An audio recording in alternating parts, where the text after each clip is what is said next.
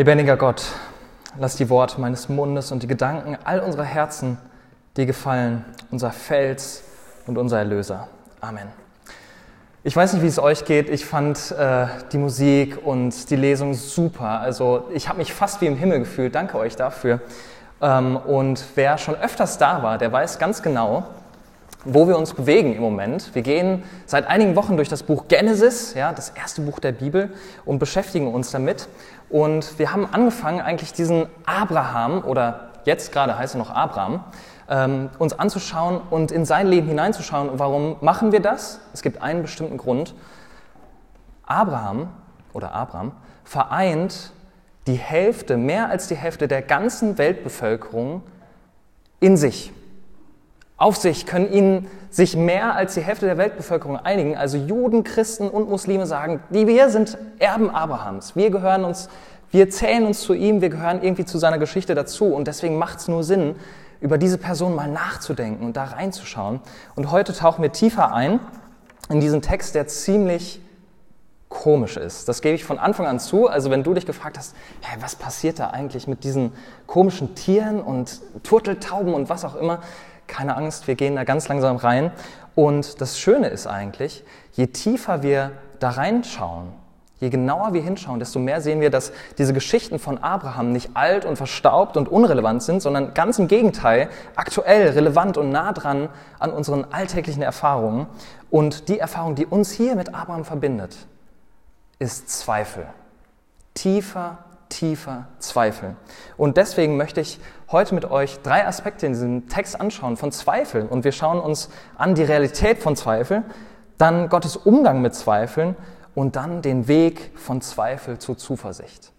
Und wir starten einfach gleich rein. In die Realität von Zweifel, dass Abraham Zweifel hat, ist eigentlich recht offensichtlich.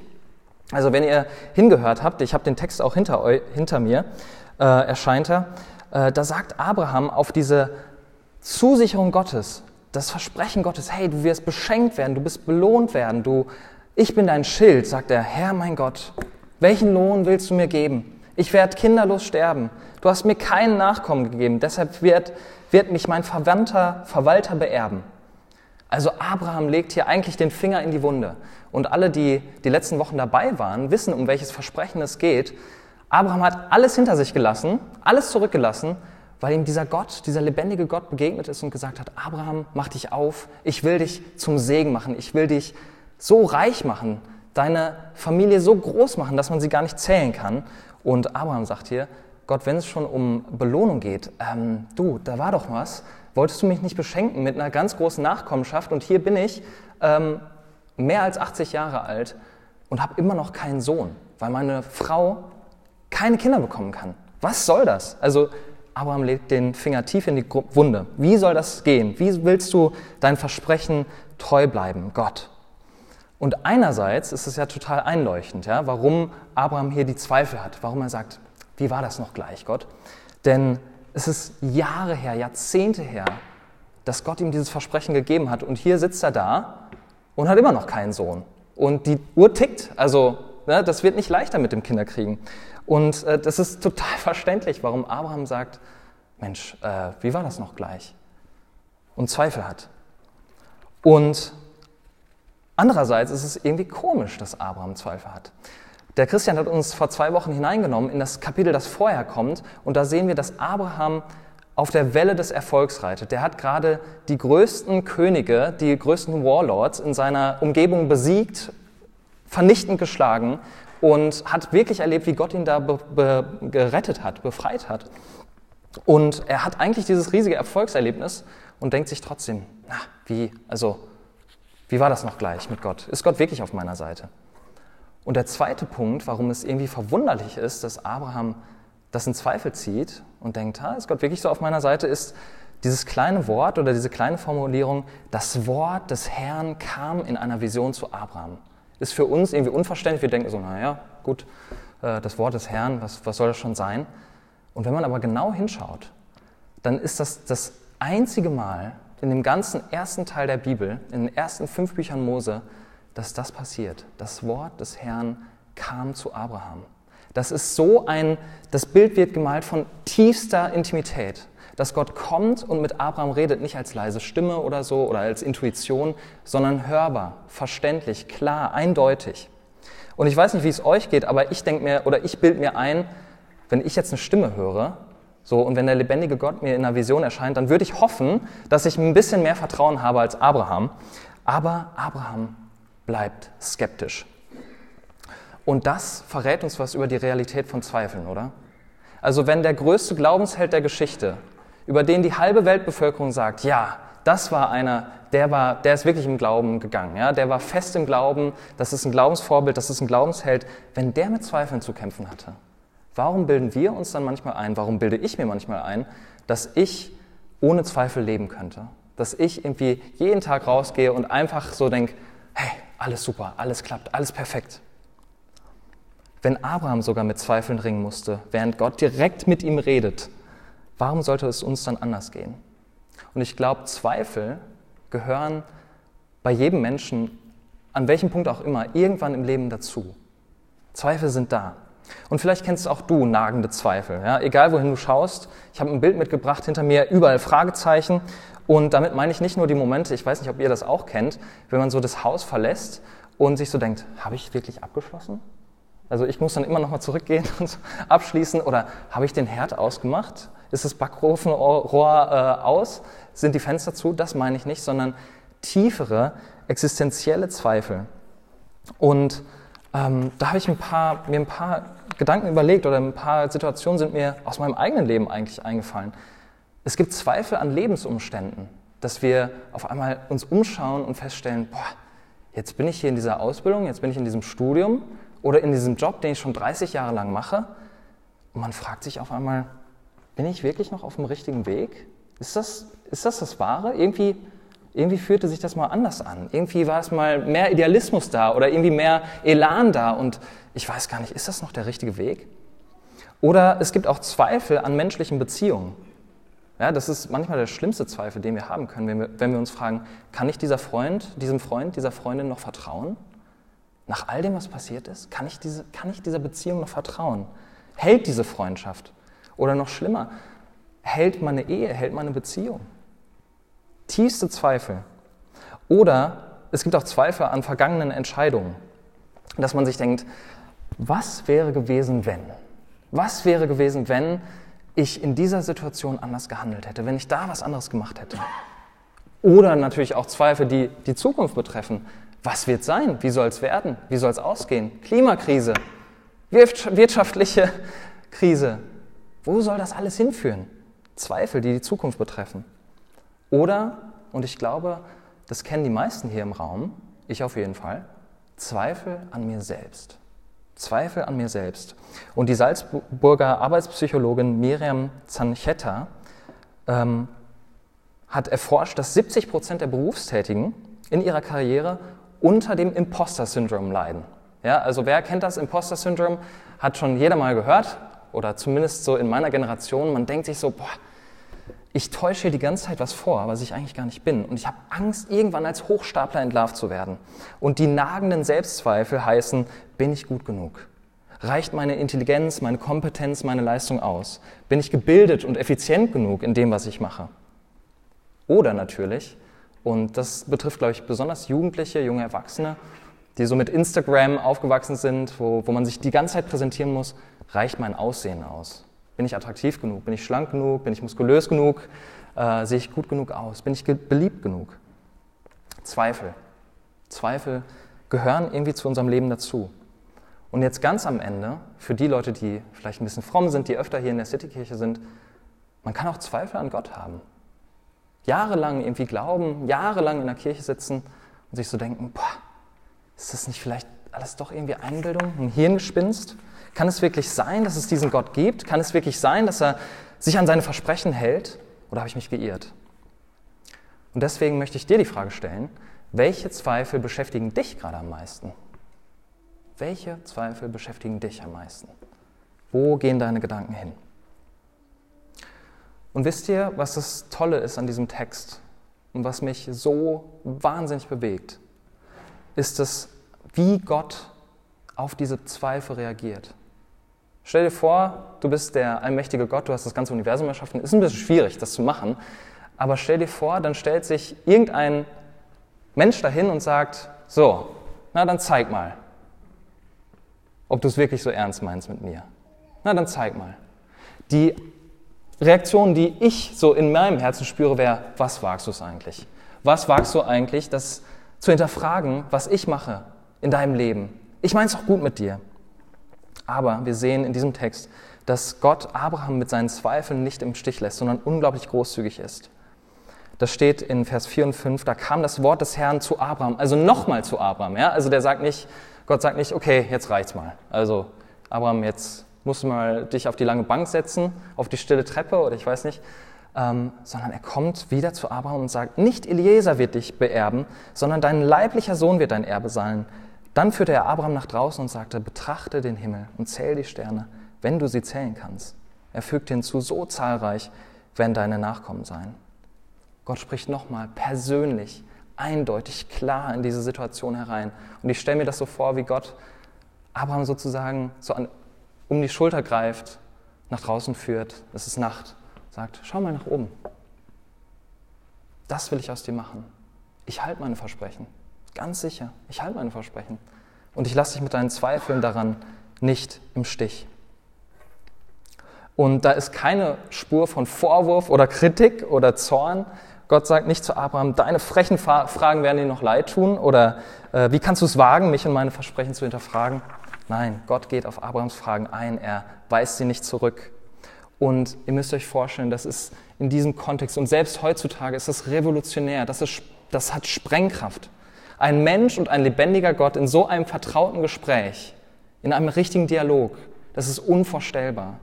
Das ist unvorstellbar, dass sich da der Abraham hinstellt und sagt, na Gott, ich bin mir nicht so ganz sicher. Wie wirst du deine Versprechen erfüllen?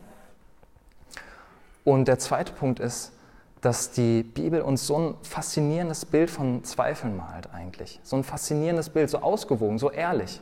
Das ist kein Buch, wo drin steht, ja, niemals Zweifel haben, Zweifel sind böse. Nein, Gott begegnet Abraham und Abrahams Skepsis und er gibt Abraham gute Gründe zum Glauben. Und noch mehr, Gott führt Abraham, und das sehen wir gleich, von zermürbenden, zermürbenden Zweifeln zu hoffnungsvoller Zuversicht. Und ähnlich hat Jesus das vorgelebt. Ja? Heute erinnert sich die Kirche an Thomas und dieser Thomas war ein Freund von Jesus und gerade eben haben wir ähm, Ostern gefeiert und uns daran erinnert, Jesus ist auferstanden, der Tod konnte ihn nicht halten, er lebt und er regiert. Nur Thomas konnte es nicht glauben. Na, blöd, blöde Geschichte. Und auch da ist es so, Jesus geht auf die Zweifel ein. Jesus begegnet Thomas mit Liebe und sagt ihm, leg deinen Finger in meine Wunden. Wenn es das braucht, um an mich zu glauben, leg, mach, mach's. Mach's doch. Und das Faszinierende ist dabei, dass Gott liebevoll den Zweifeln begegnet, aber auch gleichzeitig nicht sagt, so, jetzt zweifle ruhig weiter oder mach, was du willst damit, sondern sagt, und jetzt glaub mir, jetzt vertrau mir. Vertrau mir. Es ist eine Einladung zum Vertrauen, nicht immer nur zum weiteren Zweifeln. Und genau das wollen wir in der Citykirche leben. Genau deswegen sind wir hier. In unseren Kernwerten steht, ich weiß nicht, ob ihr sie auswendig könnt, ich kann sie nicht alle auswendig und ich bin bei der Citykirche angestellt, also ähm, ich muss nochmal mit Christian reden. Aber den Wert, der mir am wichtigsten ist, ist, dass neugierige und skeptische Menschen hier willkommen sind. Neugierige und skeptische Menschen sind hier willkommen. Mit deinen Fragen bist du hier willkommen weil wir das widerspiegeln wollen, wie liebevoll Gott Abraham und Thomas begegnet und sagt, komm, leg den Finger in die Wunde, lass uns schauen. Ich gebe dir gute Gründe zum Glauben. Und gleichzeitig, ähm, das ist so die andere Seite dieses Bildes, ähm, leben wir in einer Zeit, wo, wo es ziemlich in ist zu zweifeln. Ich weiß nicht, ob euch das mal aufgefallen ist. Manche nennen das Dekonstruktion, alles hinterfragen, alle Wahrheitsansprüche ähm, hinterfragen in so einer Zeit leben wir, wo es in ist, alles zu hinterfragen. Und ich weiß nicht, ob ihr den äh, berühmten Philosophen René Descartes kennt aus dem 16. Jahrhundert. Der hat gesagt, cogito ergo sum, also ich denke, also bin ich. Und ich glaube, heute leben viele Menschen, zumindest in meinem Alter, in meiner Generation, nach dem Motto dubito ergo sum. Ich zweifle also bin ich. Ich zweifle alles an. Ich halte erstmal alles für falsch und sehe überall irgendwie das, nur das Böseste im Menschen und ich kann keine Wahrheitsaussage erstmal stehen lassen. Und in der Citykirche wollen wir konsequent zweifeln. Denn es gibt eine Art von Zweifeln, die an einem bestimmten Punkt aufhört, nämlich den Zweifel selbst anzuzweifeln. Manchmal denken wir so, okay, ich stelle mich hier auf mein hohes Podest und ich zweifle alles um mich herum an, nur mich nicht. Das ist wie im Glashaus sitzen und mit Steinen werfen. Und so geht es uns in unserer Kultur oft. Wir zweifeln alles an, jede Autorität, jede Perspektive, jeden Wahrheitsanspruch, nur nicht unsere eigene Perspektive, unseren eigenen Zweifel, unsere relativistische Weltsicht. Und wer ehrlich zweifeln will, muss konsequent zweifeln. Und deswegen ist Abrahams oder der Umgang Gottes mit Abraham lädt uns und dich und mich eigentlich ein, deinen Zweifel anzuzweifeln. Dich zu fragen, warum zweifle ich eigentlich? Was ist los mit mir? Tiefer zu gehen, tiefer zu gehen, nicht nur zu sagen, okay, dieser Zweifel und damit muss ich mich abfinden, sondern dir die Frage zu stellen, warum zweifle ich eigentlich an mir selbst? Warum zweifle ich an anderen Menschen? Warum verzweifle ich vielleicht sogar? Warum zweifle ich an Gott? Und mit Gott genau hinzuschauen und unsere Motive zu hinterfragen. Und ich glaube, es ist wichtig zu unterscheiden, warum wir zweifeln.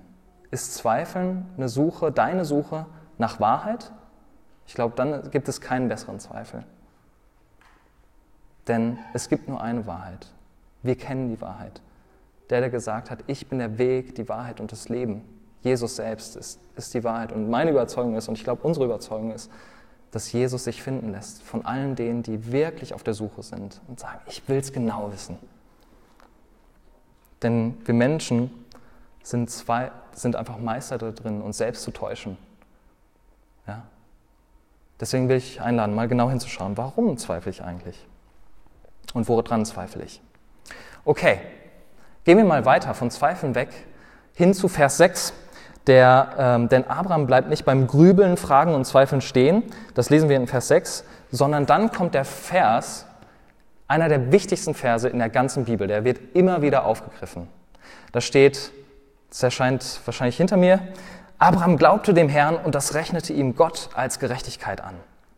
Und das wirft einige Fragen auf, weil Gott ihm nicht gesagt hat, hey Abraham, hier, der Zehn-Punkte-Plan, wie ich die äh, Versprechen erfülle, die ich dir gegeben habe, ich werde das so und so und so machen und du kannst dich einfach darauf einlassen und dich jetzt zurücklehnen und dann und dann, das ist der Zeitplan. Nein, trotz aller offenen Fragen nimmt Abraham Gott beim Wort und sagt einfach nur, einfach weil du es gesagt hast, glaube ich dir.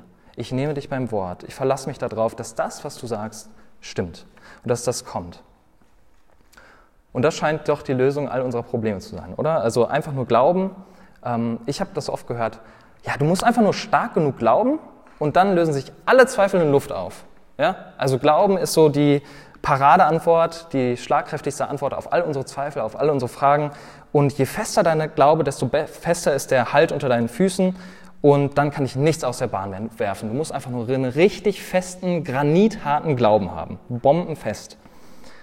Und die Aussage dahinter ist so, wenn du nur fest genug glaubst, dann werden sich alle deine Zweifel in Luft auflösen. Und wenn wir diesen Text weiterlesen, dann sehen wir, dass das überhaupt nicht stimmt. Dass Abraham hier Glaube zwischen Zweifeln lebt. In Vers 8 heißt es nämlich, dass Abraham Gott wieder fragt, wie kann ich denn sicher sein, dass sich deine Versprechen erfüllen, dass mir dieses Land gehören wird? Also nochmal die Frage, oder? Die Zweifel haben sich nicht aufgelöst. Und trotzdem glaubt Abraham Gott. Trotzdem glaubt er. Und wenn wir genau hinschauen, dann sehen wir, Glaube ist nicht die Abwesenheit von Zweifeln, sondern das Vertrauen auf Gott inmitten von Zweifeln und Unsicherheit. Inmitten von Zweifeln und Unsicherheit, wenn wir sagen, ich vertraue dir, ich vertraue dir Gott, auf das, was du sagst.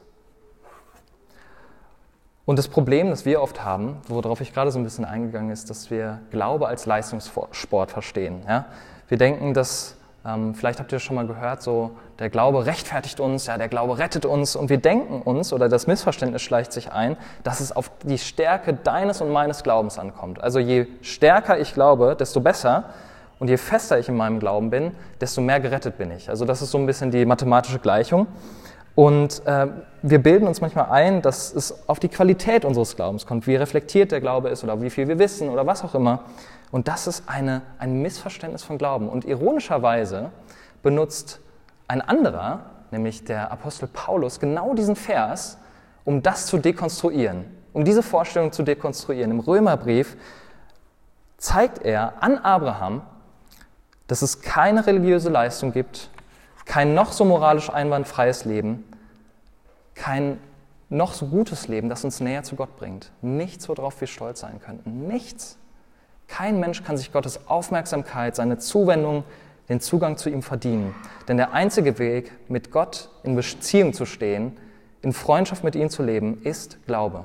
Und das macht er an Abraham fest und sagt ihm, sagt uns eigentlich, Glaube ist kein Leistungssport. Glaube ist, da kommt es nicht darauf an, wie fest du glaubst, wie überzeugt du bist. Okay, ein kleines Beispiel, um äh, zu illustrieren, was ich meine. Stell dir vor, ich bin fest überzeugt, also das ist jetzt wirklich an den Haaren herbeigezogen, dass ich mir nur Vogelfedern an den Armen kleben muss und wenn ich fest genug wedel, dann hebe ich ab und kann bis nach New York fliegen. Ist ein bisschen abstrus, aber wenn ich nur fest genug glaube, dann kann ich von hier, von Wien bis nach New York fliegen. Wird das klappen? Nein. Das weiß jedes, nein, nicht jedes Kind, manche Kinder glauben das, aber wir wissen das hier, ja? Das wird nicht klappen. Und mein Glaube kann noch so unerschütterlich sein, dass ich Vogelfeder, mit Vogelfedern einfach fliegen kann. Wird nicht funktionieren. Und nun stell dir vor, ich habe absolute Flugangst und mein Vertrauen auf das Flugzeug und die Piloten reicht gerade so aus, um mich zitternd ins Flugzeug zu begeben, wahrscheinlich noch so auf äh, Beruhigungspillen oder so. Und ich steige ein aber egal wie schwach mein Glaube ist, das Flugzeug bringt mich ans Ziel, weil es nicht auf die Stärke meiner Überzeugung ankommt, sondern darauf, worauf ich meine Hoffnung, worauf ich meinen Glauben, worauf ich mein Vertrauen setze. Der New Yorker Pastor Dr. Timothy Keller schreibt dazu, es ist nicht die Stärke unseres Glaubens, sondern das Objekt unseres Glaubens, das uns rettet. Also worauf du dein Vertrauen setzt. Und echter rettender Glaube heißt, meine Hoffnung liegt nicht auf mein, meinem unerschütterlichen Glauben, auf irgendwas, was ich zu bringen habe, sondern auf dem unerschütterlichen Gott, der zu dem steht, was er sagt, der mich liebt, der mich geschaffen hat, der mich kennt. Und genau das ist hier bei Abraham der Fall. Das ist die Art von Glauben, die er hier aufbringt. Nicht einer, der zweifellos ist, sondern ein Glaube, der sich wirklich auf das stützt, was Gott gesagt hat. Und das macht den Unterschied. Okay, Soweit, so gut. Jetzt ist nur die Frage, woher wissen wir, dass Gott eigentlich vertrauenswürdig ist? Woher wissen wir das? Woher weiß Abraham das?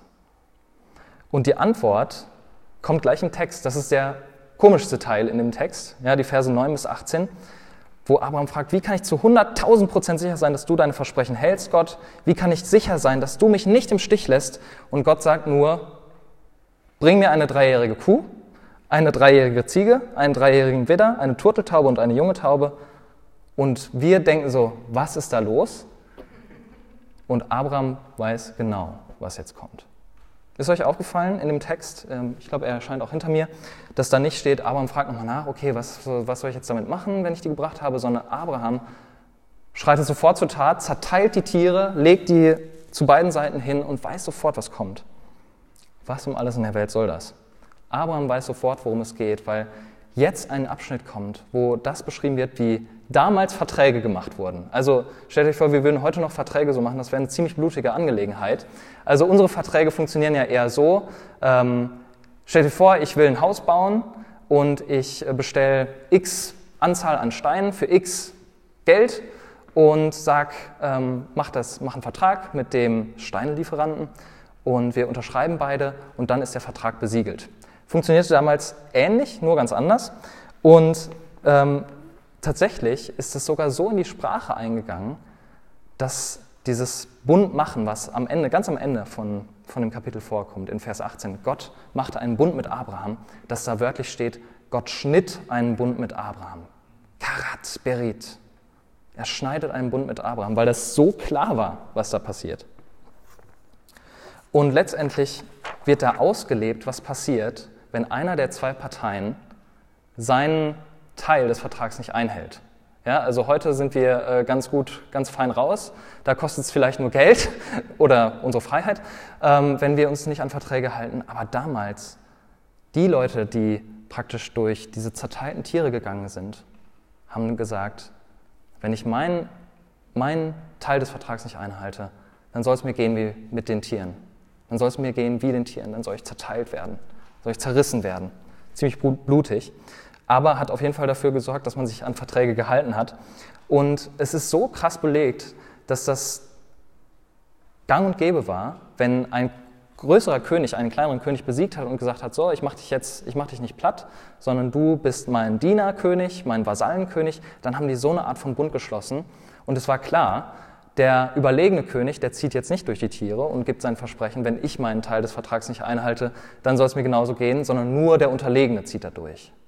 Nur der Unterlegene zieht da durch und sagt, okay, wenn ich dir nicht gehorsam bin, dann soll ich zerrissen werden. Dann soll es mir genauso gehen wie diesen Tierhälften. Der souveräne König geht niemals durch die Tierhälften. Und deswegen ist es so unfassbar, was in Vers 17 passiert. Inzwischen war die Sonne untergegangen und es war dunkel geworden. Da fuhr ein rauchender Ofen, eine brennende Fackel zwischen den Tierhälften hindurch. An dem Tag schloss der Herr einen Bund mit Abraham.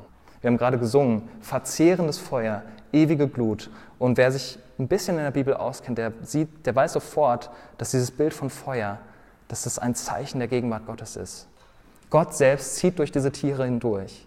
Gott selbst zieht durch diese Tiere hindurch. Und das ist schon, das ist schon überraschend, dass Gott praktisch sagt, wenn ich den Teil meines Vertrags nicht einhalte, dann soll ich zerrissen werden. Dann soll es mir gehen wie diesen Tieren. Und dann kommt das Überraschendere, dass die Zeremonie vorbei ist. Abraham zieht nicht durch. Er schläft sogar während dieser ganzen Aktion. Er schläft, er bekommt es gar nicht mit. Und was Gott damit sagt, ist unfassbar. Gott sagt damit, ich werde nicht nur mich zerreißen lassen, wenn ich meinen Part nicht einhalte von unserem Deal, sondern wenn du deinen Part nicht einhältst von unserem Deal. Ich lasse mich zerreißen, wenn du diesem Vertrag nicht gerecht wirst.